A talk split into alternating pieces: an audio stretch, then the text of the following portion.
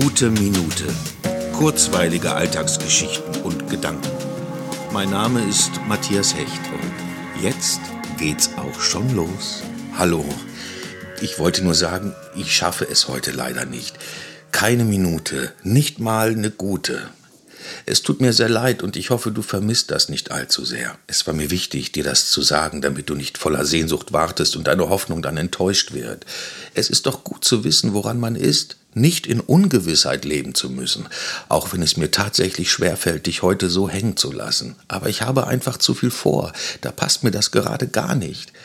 Ich hoffe, du bist nicht sauer oder so, denn das würde mich wirklich belasten. Unsere bisherige Beziehung ist doch so gut gelaufen. Wir waren immer füreinander da, haben füreinander gesorgt.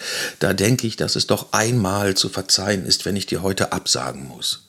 Aber umso mehr können wir uns dann auf morgen freuen. Und das ist doch was. Ich freue mich jetzt schon auf dich, ehrlich. Ich denke sowieso immer an dich. Jeden Tag, jede Stunde, jede Minute.